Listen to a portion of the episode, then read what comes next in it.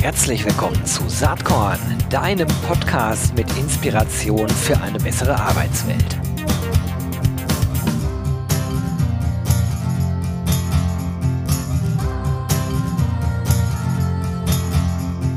Hallo und herzlich willkommen zum Saatkorn Podcast.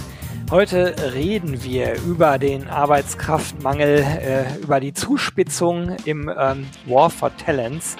Und ich spreche heute mit Timo Lehne. Timo, der arbeitet bei S3. Das ist eine Personalberatung, werden wir gleich genauer drüber sprechen. Und er ist ja schon eine ganze Zeit, 13 äh, Jahre, ist heute äh, äh Interim CEO. Herzlich willkommen, willkommen, Timo. Freue mich sehr, dass du da bist. Hallo Gero, grüß dich. Ja, schön, dass ich hier bin und freue mich sehr, dass wir uns heute darüber austauschen. Ganz genau. Lass uns doch einfach mal mit deinem Unternehmen starten. Also S3, was macht ihr da genau? Ihr seid ja keine kleine Veranstaltung. Dennoch kannte ich äh, euch schändlicherweise vorher nicht, bevor wir uns hier zusammengefunden haben. Aber äh, ihr habt eine ganze Reihe von Mitarbeitern, euch gibt schon viele Jahre. Äh, ihr macht einen ganz schönen Umsatz. Vielleicht kannst du mal ein bisschen erzählen zu S3. Ja, ähm, also es für selber erstmal ist es nicht schändlich, dass man uns nicht kennt, sondern dadurch, dass wir halt ein Personalberater sind, der sehr, sehr spezialisiert aufgestellt ist, kennt man uns wirklich auch nur in gewissen Bereichen, in gewissen Branchen und in gewissen Umfeldern. Und äh, worauf wir uns fokussieren, ist ausschließlich den MINT-Bereich. Der Begriff ist manchen geläufig. Äh, da geht es um die Fachexperten aus der IT, also technologischen Ecke, den Ingenieuren, den Naturwissenschaftlern und auch den Mathematikern. Und ähm, ja, da haben wir uns jetzt seit, was sind wir jetzt seit 17 Jahren in Deutschland unterwegs. Die Firma gibt es seit über 30 Jahren, sind börsennotiert. Weltweit machen wir so ungefähr 1,3 Milliarden Umsatz damit. Und hier die, die Dachregion, die deutsche Österreich-Schweizer Region, ist mit Abstand die größte Region für die Gruppe. Und ähm, was haben wir in Deutschland? So um die 1000 interne eigene Mitarbeiter. Also ja, wir sind da recht groß unterwegs. Sehr, sehr spannend. Und du bist schon lange im Unternehmen in verschiedenen Positionen tätig. Jetzt gerade äh, Interim CEO. Was sind so deine ganz großen Themen im Moment, äh, sozusagen bezogen erstmal auf die eigene Organisation? Also, ich sag mal so, in Dach ist es, ähm, weil da habe ich natürlich immer noch einen Blick drauf. Da geht es immer noch darum, kontinuierlich jetzt ähm, natürlich das Wachstum weiter zu fördern der Markt ist und wird auch in den nächsten Jahren für uns äh, in dem Bereich, wo wir unterwegs sind, definitiv sehr spannend bleiben. Und wie das halt so ist, ähm, als ich angefangen habe, waren wir fünf Leute, äh, hat natürlich jedes Unternehmen auch so Wachstumsphasen und ich sag mal so alle zwei, drei Jahre muss man natürlich auch Strukturen und Prozesse ähm, wirklich weiterentwickeln und auch abändern. Und ja, das steht mal wieder an, dass wir uns halt auch vorbereiten, jetzt diesen nächsten, den nächsten Schritt in der Dachregion ich sag mal, rund von 1000 Mitarbeiter auf 1500 Mitarbeiter, eigene Mitarbeiter gehen zu können. Weltweit, das hast du angedeutet, ähm, habe ich äh, glücklicherweise durfte ich momentan die Interim CEO-Rolle übernehmen für den Gesamtkonzern. Wir sind ja börsennotiert. Das heißt, ähm, da gibt es natürlich ganz viele neue Aufgabenfelder, die vorher nicht zu meinen Aufgaben zugehörten, wie zum Beispiel sich intensiv natürlich um die IT-Infrastruktur zu kümmern, ähm, oder auch ähm, um das weltweite Marketing ähm, und natürlich auch um unsere Investoren. Aber das Hauptthema ist da wirklich für uns, wie können wir die Prozesse und auch die IT-Infrastruktur so aufsetzen, dass sie für die nächsten zehn Jahre wirklich die richtige ist. Und da hat sich viel getan in den letzten Jahren. Deswegen sind wir dabei, ähm, einiges dort zu erneuern. Hm. Hört sich nach einer super spannenden Aufgabe an. Was mich mal interessiert, bevor wir auf das eigentliche Thema kommen, ist, wenn du sagst, ihr wachst selbst auch so fröhlich vor euch hin, äh, wie leicht, wie schwer ist es für euch selbst eigentlich äh, an Personal zu äh, kommen? Denn vor dem Hintergrund, dass ja gerade RecruiterInnen und ähm, ExpertInnen äh, total gesucht werden. Und ich äh, kriege das auch selber mit. Ich bin ja nicht nur Blogger, Podcaster, ich bin auch Geschäftsführer einer Agentur für Employer Branding und Recruiting und das ist nicht so einfach, äh, inzwischen auch für uns selber äh, Top-Talente zu bekommen. Wie sieht das bei euch aus? Ja, also ich meine, auch wir fischen in demselben Pool und äh, haben natürlich auch Herausforderungen. Ähm, wir kriegen das noch ganz gut hin, ähm, aber, und das sage ich offen, wir würden schon gerne schneller wachsen, als wir es momentan können. Ähm, das ist so die Herausforderung und ähm, ich glaube, ähnlich, ähnlich wie halt bei jedem unserer Kunden ist natürlich das Thema Personal finden, Personal halten, Personal entwickeln einfach ein absolutes Thema für die Tagesordnung. Jeder, jeder, jedes Vorstandsmeeting hat dieses Thema auf der Agenda und das ist, wie gesagt, glaube ich, nicht nur bei uns so der Fall. Das höre ich auch viel von unseren Kunden und ähm, wir haben halt auch in den nächsten Jahren einfach ähm, dort wirklich noch viel größere Herausforderungen vor uns. Das hattest du ja eben auch schon angedeutet. Ähm, diese ganze Situation, nehmen wir einfach mal die letzten drei Jahre. Ähm, wenn du da so drauf schaust, wie hat sich das für euch entwickelt? Einerseits sozusagen, äh, merkst du andere Kundenanforderungen, merkst du, dass der Kampf um Talente sich deutlich verändert hat? Ähm, wie hast du die letzten drei Jahre, und ich sage bewusst drei Jahre, äh, da ist die Zeit kurz vor Corona mit drin und dann Corona natürlich, wie hast du die mhm. so erlebt? Also ich würde sagen, äh, wir haben einen extremen Wandel erlebt. Ähm, natürlich einmal durch Corona, dass natürlich der Arbeitsplatz selber und auch wie gearbeitet wird, sich ja für alle gravierend oder für viele gravierend verändert hat. Ähm, was aber, glaube ich, äh, irgendwie ja, wie so ein, so ein Booster in der, in, der, in der Industrie gewirkt hat, ist, Corona hat allen aufgezeigt, und ich rede wirklich immer mit allen, meine ich unsere Kunden, aber wir haben bei uns Kunden von kleinen Unternehmen bis hoch wirklich zu den großen DAX-Konzernen, die halt diese MINT-Experten brauchen, das heißt ITler, Ingenieure, Naturwissenschaftler, also Pharmazeuten vor allen Dingen, die haben alle gemerkt, dass ähm, eine Pandemie wie Corona die Supply Chains wie sie aktuell sind, massiv ähm, disrupten können. Und was daraus kam, ist, dass eigentlich so ziemlich jedes Unternehmen, inklusive wir auch, weil ich habe es ja angedeutet, dass wir momentan sehr, sehr viel Geld auch in unsere eigene IT-Infrastruktur investieren, ähm, auch die Kunden das momentan machen, weil sie einfach sehen, dass solche Verwerfungen in den Supply Chains wirklich zu riesigen ähm, Umsatzausfällen führen können, zu Produktionsstillstand und das hat sie alle dazu bewegt, momentan die Prozesse, die sie haben, wirklich auf den Kopf zu drehen und zu überlegen, wie können sie mehr automatisieren, wie können sie äh, unabhängiger vielleicht von einzelnen Zulieferern sein.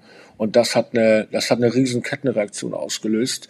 Und daher ist der gesamte Bedarf, den wir in den letzten Jahren gesehen haben, also nochmal wirklich absolut mehr durch die Decke gegangen. Und ich kann das schlecht in prozentualen Zahlen für den gesamten Markt mitgeben, aber für uns selber intern kann ich sagen, und das ist jetzt auch kein Geheimnis, das sieht man, weil wir auch börsennotiert sind, also sehen wir halt die Anforderungen auf einer Pro-Mitarbeiter-Basis, dass die teilweise 20, 30 Prozent mehr zu tun haben, als das vor Corona war.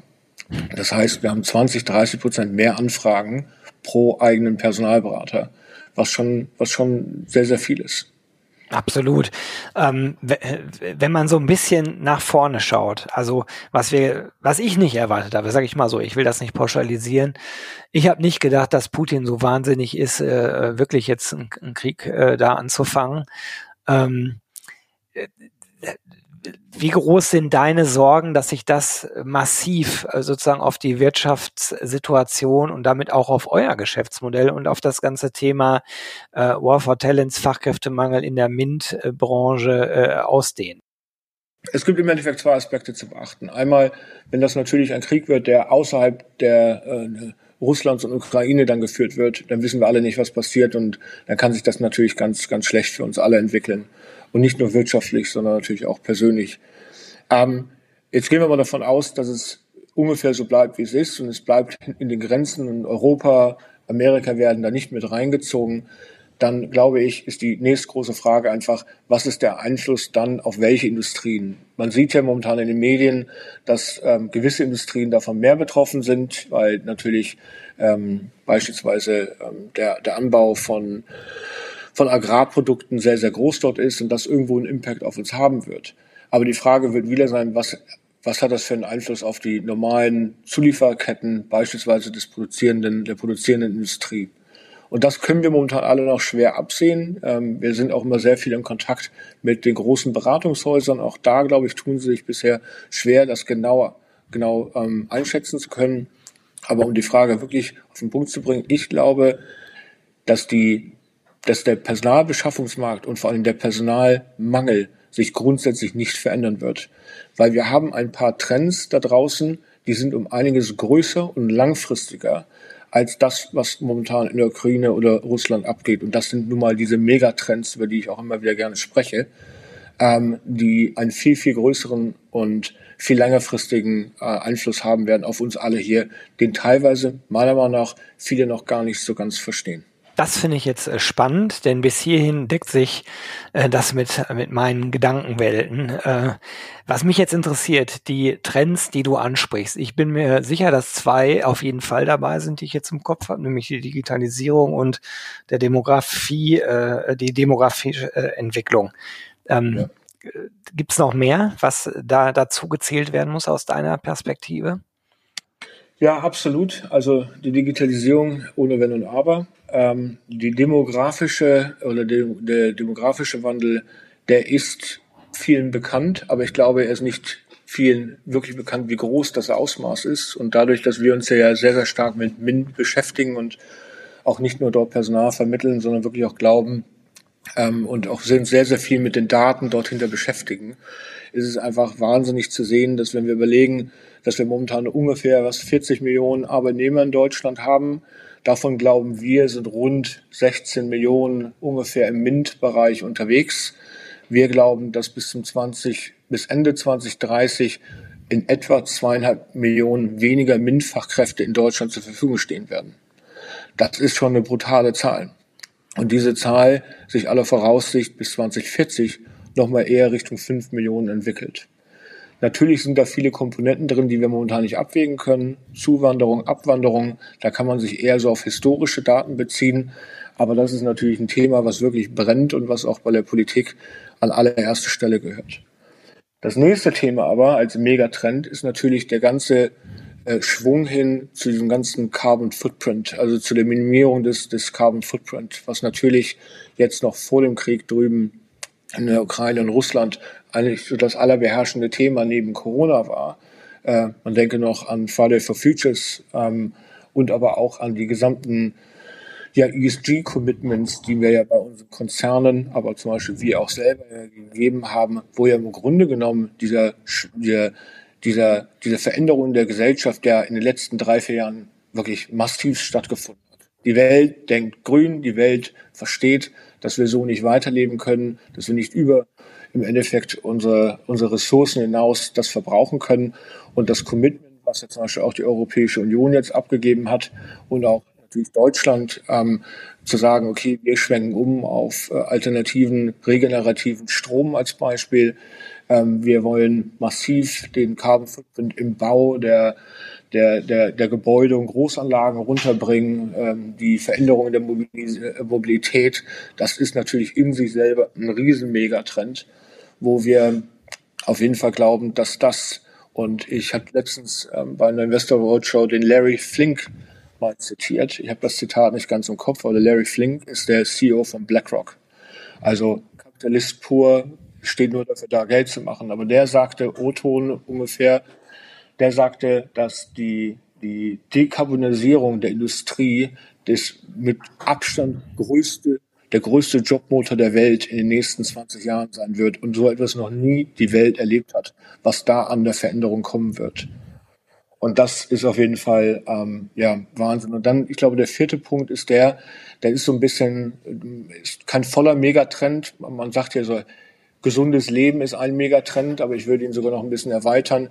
Ich glaube, dass die die die Welt ähm, der Pharmazie und ähm, ich sag mal, wir nennen es Life Science in sich selber ein Megatrend sein wird, weil ich glaube, dass Corona der Welt gezeigt hat, dass mit recht viel Geld doch recht schwere ähm, Krankheiten wenigstens behoben, geheilt oder halt durch Impfungen auch ähm, ähm, äh, außer Kraft gesetzt werden können. Und was wir einfach sehen, ist, dass das Investment, was momentan in die pharmazeutische Branche reingeht, komplett über dem steht, was wir jemals erlebt haben. Das heißt, der Bedarf an pharmazeutischen Experten ähm, wird in die nächsten 10, 15 Jahre absolut noch weiterhin durch die Decke gehen. Und das sind daher diese vier wirklich großen Trends, die auch sicherlich Deutschland zugutekommen, weil wir natürlich all in diesen Bereichen führend sind beziehungsweise auch vielleicht teilweise ein bisschen veraltet, aber daher viel, viel investieren müssen, um halt uns für die Zukunft richtig aufzustellen. Naja, drei dieser vier Trends, Demografie jetzt mal ausgeklammert, die zahlen ja nun direkt äh, auf euren Sweet Spot, nämlich äh, Fokus auf die MINT-Zielgruppen, äh, die ja nun mit Digitalisierung, äh, mit dem ganzen Klimathema und auch mit Life Science direkt angesprochen sind. Das sind ja nun genau die Berufsbilder, die da gefragt sind. Jetzt haben wir da eh schon eine gewisse Knappheit. Du hast eben schon die Prognosen äh, so, so genannt. Es fehlen bis 2030 2,5 Millionen. Äh, und wenn man dann weiter nach vorne guckt, äh, bis 2040 bis zu 5 Millionen Arbeitskräfte. Wahnsinn. Was müssen wir tun? Was äh, fangen wir mal einfach bei der Politik an. Was muss denn da eigentlich jetzt geschehen, damit wir hier auch als Land unsere Produktivität überhaupt behalten können? Das ist eine sehr gute Frage und äh, die Antwort äh, wird viel nicht gefallen, ähm, weil erstmal geht es mal immer auch darum, ähm, und man muss da mal vielleicht Einblick auch mal nach Japan ähm, wenden, weil Japan ist uns ungefähr 10 bis 15 Jahre voraus mit dem demografischen Wandel. Und die Japaner haben sehr, sehr früh erkannt, dass Robotik nicht nur Spaß macht, sondern essentiell für die in Zukunft ist und Automatisierung. Das heißt, das Thema Automatisierung ähm, und äh, das ist jetzt nicht nur für die Politik, sondern für jedes Unternehmen, wie wir Prozesse vereinfachen, digitalisieren, ist essentiell, da kommen wir gar nicht vorbei. Dann das Thema, ähm, ich sag mal, wie können wir den Rückgang dieser Erwerbspopulation überhaupt auffangen? Ähm, jetzt mal rein aus einer ökonomischen Sicht ähm, schaudert es mich, wenn ich höre, dass wir darüber reden, die Renteneintrittsalter weiter runterzubringen. Ich glaube nicht, dass das Deutschland sich wirklich leisten kann, wenn ich ehrlich bin, sondern, und da bin ich recht unpopulär, das weiß ich, aber im Grunde muss Deutschland darüber nachdenken, ob sie nicht das Renteneintrittsalter eher nach hinten verschiebt. Äh, in meiner, aus meiner Sicht ist das etwas, was theoretisch auch möglich sein sollte, weil wir natürlich auch immer länger leben und ähm, hoffen wir ja alle. Ähm, aber das sagt ja die, die, äh, die die pharmazeutische Branche, dass das auch in Zukunft noch weiter hochgehen wird. Das heißt, das ist ein Thema. Was aber auch andere Themen sind, ist natürlich der wirklich punktuelle ähm, Gewinn von, von ähm, Experten aus dem Ausland. Ich glaube, da sind wir meilenweit hinter dem, was wir so in Ländern wie Kanada, der Schweiz oder auch Australien sehen. Das heißt, wirklich hochqualifizierte Fachkräfte aus dem Ausland wirklich für uns zu werben, und zu gewinnen ist etwas, was für uns momentan, da tun wir uns unheimlich schwer als, als Land. Und die Zahlen sind immer wieder erschreckend, wenn wir diese sehen. Aber ich glaube, wenn ich das richtig im Kopf habe, wir bräuchten, um das alles aufzufangen, über mehrere Jahre hinweg um die 400.000 Zuwanderer, haben aber also vor allem hochqualifizierte Zuwanderer. Aber ich glaube, wenn ich das jetzt, ich habe jetzt das letzte Mal reingeguckt, vielleicht vom Dreivierteljahr, da war die Zahl ungefähr bei 30, 40.000 oder sowas in einem Jahr, also weit von dem entfernt. Aber, und das ist vielleicht noch das andere Thema, und das liegt mir wirklich im Herzen, ich bin Vater ähm, von vier Kindern. Ach, da haben wir was gemeinsam. Mhm. Ja, wunderbar. ähm, das heißt, man denkt ja auch viel darüber nach, was werden die mal, wie wird die Zukunft natürlich äh, irgendwann mal für die aussehen. Aber das Thema der, der ähm, Gleichberechtigung, der gleichen Chancen für die Kinder, unabhängig davon, aus welchem ähm, Haushalt sie kommen, mit, mit was sie im Endeffekt äh, mit welchem, mit welchem finanziellen und gesellschaftlichen Kraft sie auch ausgestattet werden, das hat in Deutschland wirklich ein, ist ein chronisches Problem. Ich meine, das sieht man ja immer wieder, dass ähm, es doch immer wieder schwierig ist für ähm, Kinder, die nicht aus einem Wohlstands- oder aus einem, einem, guten Haushalt mit gewissem Wohlstand kommen, dass die einfach nicht die gleiche Chance haben auf die gleiche berufliche Bildung äh, und damit dann hinterher auch auf den gleichen beruflichen Erfolg. Und da, um das zum Abschluss zu bringen, finde ich es einfach erschreckend, äh, dass im letzten Jahr ungefähr, ähm, wenn man mal das gesamte Bildungsetat der Bundesregierung sich anguckt, dass im Grunde genommen 70 Prozent des gesamten Bildungsetats mehr in, äh, also ab Abitur, also in die Fachhochschulreife etc. dann investiert wird, aber nicht vorne hoch bis zum Abitur hin, das heißt ja. in die Grundschule. Und das muss meiner Meinung nach massiv ausbalanciert werden und gedreht werden. Denn da müssen wir schauen, dass die Kinder nicht abgehängt werden, sondern in den ersten 10, 12 Jahren der Schule wirklich die beste Ausbildung bekommen und damit alle die gleiche Chance haben, beispielsweise dann auch einen Job in der MINT-Branche zu bekommen, was ja nicht nur ein sicherer Job ist, sondern auch ein sehr, sehr gut bezahlter. Das sind äh, eine ganze Menge äh, Forderungen, die notwendig sind, ähm, die hoffentlich äh, sozusagen, wenn die aktuellen Herausforderungen mal so ein bisschen abgeklungen sind, Corona, Ukraine-Konflikt, die wirklich nach vorne gehören, sehe ich auch so. Hoffen wir mal, dass da was passiert, äh, denn wir haben ja eigentlich gar keine gar keine Wahl. Also wenn das, wenn das nicht passiert, dann werden wir einfach gnadenlos abgehängt. Das ist meine Befürchtung an der Stelle. Und zwar als, als Land, als Volkswirtschaft, ne? jetzt nicht einzelne das, äh, Unternehmen.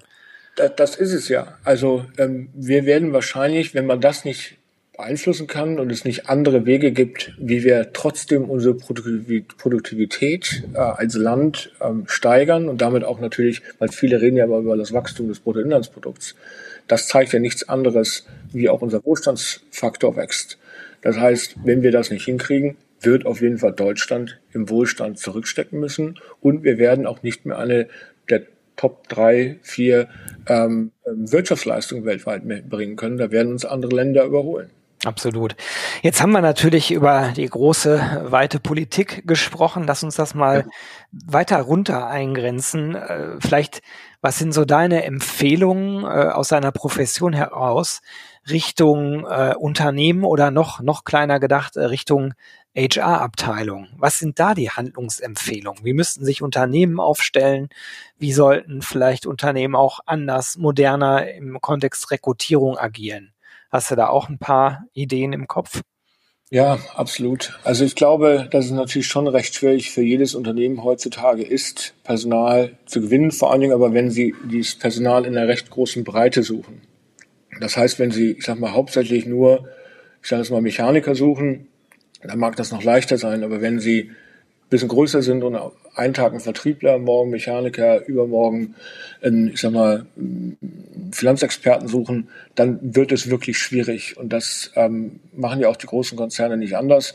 Dann greifen die halt immer wieder auch auf Personalberatung zu. Und das ist keine Werbung in eigener Sache, das ist einfach nur ein Fakt, dass, glaube ich, da bei vielen Firmen einfach es klar sein muss, die Personalberatungen sind ja nicht da und ähm, machen nur irgendwelche Schubladen auf und kriegen Geld dafür, dass sie irgendwelche Kandidaten kurz in der Hand haben, sondern ähm, ein Großteil der ganzen Personalberatung da draußen ist insgesamt immer sehr spezialisiert. Das ist, also es gibt selten Firmen, die eigentlich ziemlich alles machen. Und da würde ich mir auf jeden Fall ein Portfolio an die Hand nehmen, an Partnern für die Bereiche, in denen man hauptsächlich sucht, dass man wenigstens diese als, zur Not wenigstens als Backup hat. Aber dass man da nicht steht und, ich sag mal, es Monate, Jahre versucht, alleine hinzukriegen und dann sich wundert, dass es nicht klappt.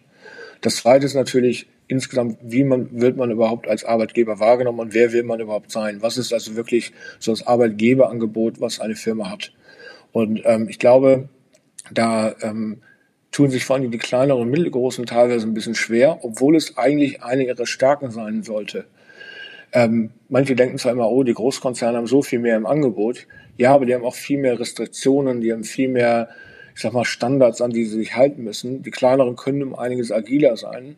Und ich glaube, wirklich klar artikulieren zu können, was es ist, was jemand selber als Unternehmen einem Mitarbeiter wirklich anbieten kann und auch anbieten wird und darauf natürlich dann auch ähm, äh, das auch dann einhält. Das ist etwas, was wir immer noch sehen, sehr, sehr schwach bei vielen der Unternehmen einfach ist. Hm, Finde ich gut, dass du das sagst. Sehe ich nämlich ganz genauso. Ich erlebe leider immer noch, dass äh, so ein Denken vorherrscht. Wir machen jetzt ein paar bunte Bildchen, nennen das Ganze Employer Branding und ja. kommen auf sehr austauschbare Botschaften, äh, die natürlich nicht mehr greifen. Also die Zeit dafür ist lange vorbei. Wir leben eigentlich im Zeitalter von individuelleren Botschaften, einer individuelleren Kommunikation und vielleicht auch einer stärkeren Selbstselektion. Ne? Wir sind ja nicht mehr in Arbeitgebermärkten, sondern in Arbeitnehmermärkten und jedem gefallen zu wollen oder jeder gefallen zu wollen, das hilft halt nicht. Also Ecken und Kanten, eine klare Positionierung, das ist erstmal das, was ich empfehle. Und da würde ich auch sagen, das ist ganz egal, äh, ob man ein großes Unternehmen oder ein kleines ist. Im Zweifel tut sich das kleine Unternehmen leichter, schneller sich äh, sehr scharfkantig zu positionieren. Absolut. Ähm, ich glaube, da sind wir ganz einer Meinung. Was vor allen Dingen wichtig dabei ist, und das sehen wir selber bei uns intern auch, weil wir doch den Nachwuchs bei uns sehr, sehr viel von den Fachhochschulen ähm, im Endeffekt holen. Das heißt, wir haben recht junge Mitarbeiter, die am Anfang bei uns eintreten und dann ihre Karriere äh, bei, bei Three ähm, ähm, vollziehen, die ticken natürlich auch wirklich ganz anders. Und damit meine ich jetzt nicht hier Generation Y und Z, die sind alle faul, die wollen nichts tun, das ist alles Blödsinn. Die wollen absolut ihren Weg auch gehen, die wollen auch Karriere machen, die wollen aber meiner Meinung nach ähm, einen Arbeitgeber haben, der mehr als nur der ist, der ihnen das Geld überweist, mehr als nur ein Job ist, sondern wirklich auch ein Job mit einem, mit einem hm, mit einem Sinn. Und das ganze Thema Purpose oder sinngetriebene äh, Jobs, manche mögen darüber ein bisschen lächeln und sagen, ja, ja, das ist ja gar nicht so. Also sämtliche Studien und auch wir, ähm, und wir beschäftigen uns ja wirklich viel damit, können ganz klar sagen, dass wenn ein, ein Unternehmen aufzeigen kann, was der Sinn des Unternehmens ist und aber auch der Sinn des Jobs, den jemand dort übernimmt und den Beitrag, den jemand wirklich im Großen und Ganzen leistet und das einem sehr deutlich aufzeigen kann, ist dieses Unternehmen ganz klar von Vorteil, im Vorteil. Absolut. Und also vielleicht muss man dazu noch eine Sache sagen, weil dann oft immer so gesagt wird, ja, ja, aber Sinn ersetzt ja kein Geld. Also wer, wer so denkt, ne, dass Bezahlung egal ist und Sinn Bezahlung kompensiert, der hat noch gar nicht verstanden, dass eine gute Bezahlung eigentlich inzwischen äh, kein herausstechendes Merkmal mehr ist, sondern eigentlich eine Selbstverständlichkeit. Und wir natürlich in einem Arbeitnehmerinnenmarkt auf einer anderen Ebene angekommen sind. Da ist dann auf der Sinnebene der Unterschied und nicht mehr bei den, bei den Benefits oder beim Betriebskindergarten, den inzwischen nahezu jedes Unternehmen ja hat. Ja, absolut richtig. Und was ich darüber noch hinaus hinzufügen würde, ist, dass natürlich zu einem modernen Unternehmen auch ähm, das ganze Thema ESG ist ja wirklich groß mittlerweile, aber ich sage jetzt mal, diese Verantwortung für Soziales, für die Environment, für Gesellschaftliches, dass das auch da sein muss. Ähm, also wir merken das sehr, sehr viel, wenn wir äh, so Campus Recruitment betreiben, dass wir sehr, sehr viele Fragen von den Studenten bekommen, darum, wie wir ähm, nicht nur was unser Sinn des Unternehmens ist, was unsere Vision, unser Ziel ist, aber vor allen Dingen auch, welchen Beitrag wir bei der Gesellschaft oder der Gesellschaft gegenüber leisten, wie wir uns dem ganzen Thema Carbon Footprint äh, gegenüber aufstellen. Und natürlich, und das ist auch nicht zu unterschätzen, auch absolut richtig. Ich meine, der Supergau war jetzt gerade erst wieder bei der Münchner Sicherheitskonferenz, wo sie das Foto gezeigt ja. haben, mit 38 Männern. Ähm, und wo sie gesagt haben, zwei Frauen haben sich entschuldigt und sind nicht gekommen. Also, Entschuldigung, das kannst du einfach heutzutage in der Zeit nicht bringen. Und das, das ist auch völlig falsch, weil diverse Teams in der Art, auch das wieder zeigen ja die Studien und ähm, auch wir sind dort ähm, für uns sehr, sehr darüber im Klaren. Äh, wir wollen absolut diverse Teams haben. Wir fördern die. Ähm, und das geht da meiner Meinung nach nicht nur um Quote oder nur um Männlein und Weiblein, sondern es geht auch wirklich darum, ähm, ähm, Mitarbeiter aus verschiedenen sozialen Ebenen, aus verschiedenen, ähm, mit verschiedenen ähm, kulturellen Hintergründen, aber natürlich auch eine gute Mischung von Männern und Frauen in einem Unternehmen zu haben, die einfach insgesamt viel, viel besser für jedes Betriebsklima sind und damit auch meiner Meinung nach ein großer Fortschritt, wenn es um Themen wie Innovation oder wirklich ähm, anderes Denken ist. Und ähm, das ist heutzutage gar nicht mehr wegzudenken. Hm. Das hätte ich jetzt auch selber sagen können. Insofern, wir liegen da wirklich auf einer Wellenlänge. Timo, ähm, das Gespräch hat mir super viel Spaß gemacht. Das ist kaum zu glauben. Die halbe Stunde ist leider schon rum. Ähm, vielleicht machen wir irgendwann mal Folge zwei. Du hast ja wirklich viele spannende Dinge zu berichten. Ähm, letzte Frage von meiner Seite. Gibt es irgendwas, was dich in letzter Zeit inspiriert hat, was du gerne als Tipp an die ZuhörerInnen äh, hier des Saatkorn-Podcasts weitergeben wollen würdest? Ja, ähm, also erstmal auch vielen Dank, dass ich hier sein durfte. Äh, jetzt kommt natürlich immer so ein bisschen die, die, die tricky Question zum Schluss. ähm, ich bin ehrlich gesagt recht viel äh, intern beschäftigt momentan im Rahmen meiner neuen Rolle und ähm, natürlich äh, schaue ich auch ähm, mich momentan ein bisschen mehr um, wie wir uns neu organisieren und reorganisieren können. Aber ein, ein Video ist mir dabei aufgefallen, das Video ist schon ein bisschen älter. Und zwar ist das von Toto Wolf. Das ist ja der Formel 1-Chef von Mercedes-Benz. Und ähm, weil ich habe viel über das Thema Collaboration äh, gerade oder suche viel zum Thema Collaboration. Und der hat mal in seinem Video erklärt, das geht ungefähr 16 Minuten lang. Die ersten drei, vier Minuten kann man ausblenden, weil die sich sehr viel noch mit Corona beschäftigen, weil es halt von 2020 ist. Aber die restlichen zwölf Minuten gehen wirklich um das Thema, äh, wie er dafür gesorgt hat. Und ich meine, die haben ja irgendwie sechs Formel-1-Titel oder sowas in sieben Jahren gewonnen, wie er eigentlich so ein High-Performing-Team gebaut hat, wo einfach das Team mega eng zusammenarbeitet. das hat mich inspiriert und äh, ich glaube, da im Sport kann man sowieso immer viel von lernen, ähm, wie man ob auf individueller Basis oder natürlich auf Teambasis wirklich hohe Performance und auch hohe Teamarbeit hinbekommt. Spannender Tipp. Ähm, falls du mir äh, den YouTube-Link weiterschicken kannst, haue ich das mit in die Shownotes ja, rein. Das mache Und ich gerne. natürlich auch äh, deinen Kontakt. Äh, du bist ein Mann, der wirklich viele spannende Gedanken hat. Ich danke dir ganz, ganz, ganz herzlich, dass du dir eine halbe Stunde Zeit für Saatkorn genommen hast und wünsche dir und S3 ganz viel Erfolg. Vielen Dank und bis bald. Alles klar, ciao. Ciao, Gero, ciao.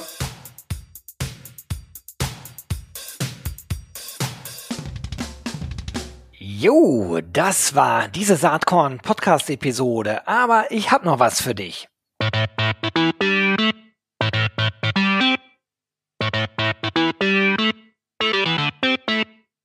Denn ich schätze, dir geht's genau wie mir. Du hast doch auch keinen Bock mehr, die ganzen netten, inspirierenden, spannenden Menschen aus unserer Recruiting-Community immer nur auf Zoom oder auf irgendeinem Bildschirm zu sehen, oder?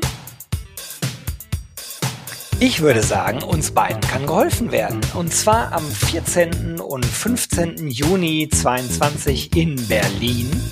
Da findet nämlich das RC22 Festival statt. Unter anderem mit Kaba Yonossi, mit Fissmann Personalvorständin Frauke von Poirier, mit der Professorin, Aufsichtsrätin und Gründerin Dr. Jasmin Weiß oder mit dem US-Bestseller-Autor John Strelecki. Am besten gehst du mal direkt auf die Webseite www.rc22.de. Da findest du alle bisher feststehenden SpeakerInnen und es gibt auch Early Bird Tickets. Würde mich total freuen, wenn wir uns da treffen. Alles Liebe und bis bald live und in Farbe. Tschüss.